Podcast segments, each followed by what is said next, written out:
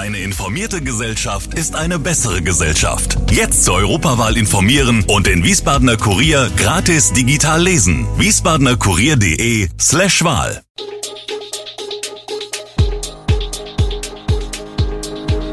Gude, unser morgendliches News Update. Das Wichtigste aus Wiesbaden für Sie im Überblick. Guten Morgen aus Wiesbaden an diesem 19. November. Scheitert der AfD-Bundesparteitag in Wiesbaden an den Corona-Regel? Das Ordnungsamt kontrolliert auch in Zivil und die NASPA schließt Filialen. Das und mehr hören Sie heute im Podcast. Der AfD-Bundesparteitag in Wiesbaden hat heftige Emotionen hervorgerufen, schon lange vor dem geplanten Termin.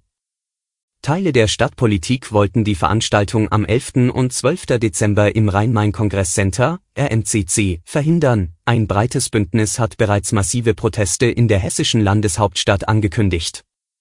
Nun könnte die ganze Aufregung umsonst gewesen sein, denn ob die Veranstaltung stattfinden kann, ist äußerst ungewiss. Grund sind die Verschärfungen der Corona-Maßnahmen. Die 2G-Regelung würde den ungeimpften unter den 600 Delegierten aus 16 Landesverbänden große Probleme bereiten, etwa beim Übernachten in Hotels oder dem Besuch von Gaststätten. Viele AfD-Mitglieder lehnen die Corona-Maßnahmen ab und sind nach eigenem Bekunden nicht geimpft. Die Großveranstaltung selbst dürften im RMCC wohl auch ungeimpfte besuchen. Der Landesvorsitzende der AfD Hessen, Robert Lambrow, erhofft sich Ausnahmeregelungen im Hinblick auf Übernachtungen. Er sagte auf Anfrage, im letzten Herbst gab es auch Ausnahmen, wenn Hotels für berufliche Zwecke genutzt wurden. Hier brauche es bald eine klare Antwort der Landesregierung.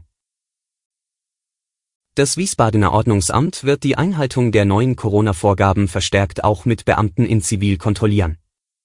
Das teilt die Stadt mit. Im Fokus der Kontrollen stehen in den kommenden Wochen dabei Restaurants, Bars, Kneipen und Gaststätten. Wenn Gastronomen Gäste in Innenräumen bewirten, müssen sie deren 2G bzw. 3G Nachweis kontrollieren.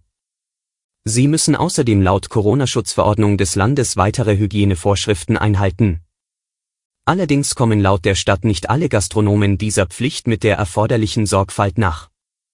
Aus diesem Grund wird die Stadtpolizei in den kommenden Wochen verstärkt Kontrollen durchführen, sowohl in Uniform als auch in Zivil. Bei Verstößen gegen die Corona-Auflagen werden Bußgelder verhängt.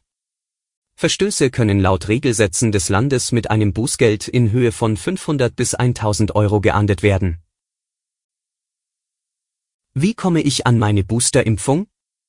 Es ist eine Frage, die gerade viele Wiesbadener beschäftigt.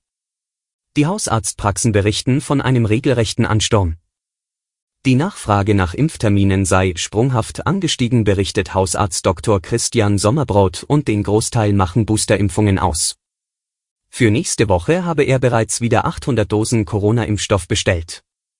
Dass nicht alle Wiesbadener Hausärzte impfen, wurde von der Stadt diese Woche unterschwellig kritisiert. Sommerbrot hat dafür eine einfache Erklärung, wegen der geringen Nachfrage hätte sich das Impfen für kleinere Praxen in den vergangenen Wochen kaum gelohnt. Nun benötigten alle Zeit zum Hochfahren. Er kritisiert, die Politik habe die letzten Wochen nicht genutzt, um stärker für Impfungen bei den Hausärzten zu werben. Als vor drei Wochen dann plötzlich der politische Aufruf zu Boosterimpfungen für alle gekommen ist, habe das in Arztpraxen für Chaos gesorgt. Der Winter kann kommen, jedenfalls aus Sicht der Straßenreinigung. Wir sind noch nicht draußen, aber gut gerüstet, betont Frank Fischer, Pressesprecher der für den Winterdienst zuständigen Entsorgungsbetriebe der Stadt, ELW. Die 166 Mitarbeiter der Stadtreinigung stehen in den Startlöchern und die Lager sind gut gefüllt. Neben 4600 Tonnen Streusalz sind 140.000 Liter Sohle eingelagert, denn die ELW, wie auch die Landesverkehrsbehörde Hessen Mobil, verwenden Feuchtsalz, das versprüht wird. Es verweht nicht wie Salz und taut schneller. Zusätzlich stehen 500 Tonnen Basaltsplit bereit. Weil der aber sehr unkomfortabel ist, setzen die ELW seit diesem Jahr 50 Tonnen Eifellava zur Handstreuung in den Fußgängerzonen ein. Mal sehen, wann der erste Streueinsatz fällig wird. Im Vorjahr ging die Räumsaison schon am 1. Dezember los. Die Nassauische Sparkasse, NASPA, hat auf das veränderte Kundenverhalten in den vergangenen Jahren reagiert und schließt daher in Wiesbaden mehrere Filialen und SB-Standorte zum 1. April 2022. Das teilt das Unternehmen am Donnerstag mit. Dazu zählen die SB-Standorte Sonnenberger Straße, Biebricher Allee, Schiersteiner Straße, DKD Helios Klinik und am RMCC. Auch die Filialen am Bismarckring, in der Friedenstraße und Waldstraße werden geschlossen.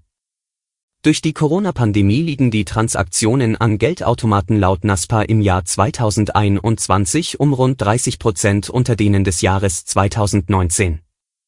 Die Nutzung elektronischer Bezahlverfahren sei dabei um rund 30 Prozent gegenüber 2019 gestiegen. Wir kommen noch einmal zurück zum Thema Corona. Hessen will die Vereinbarungen von Bund und Ländern für deutlich härtere Corona-Maßnahmen umsetzen. Die Lage sei so ernst wie noch nie, sagte Ministerpräsident Volker Bouffier, CDU, am Donnerstagabend in Wiesbaden nach den Bund-Länder-Beratungen.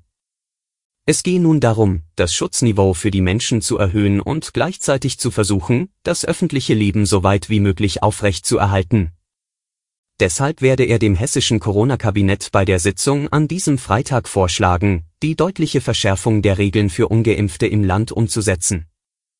Es ist also wahrscheinlich, dass Hessen heute ebenfalls neue Corona-Regeln beschließt.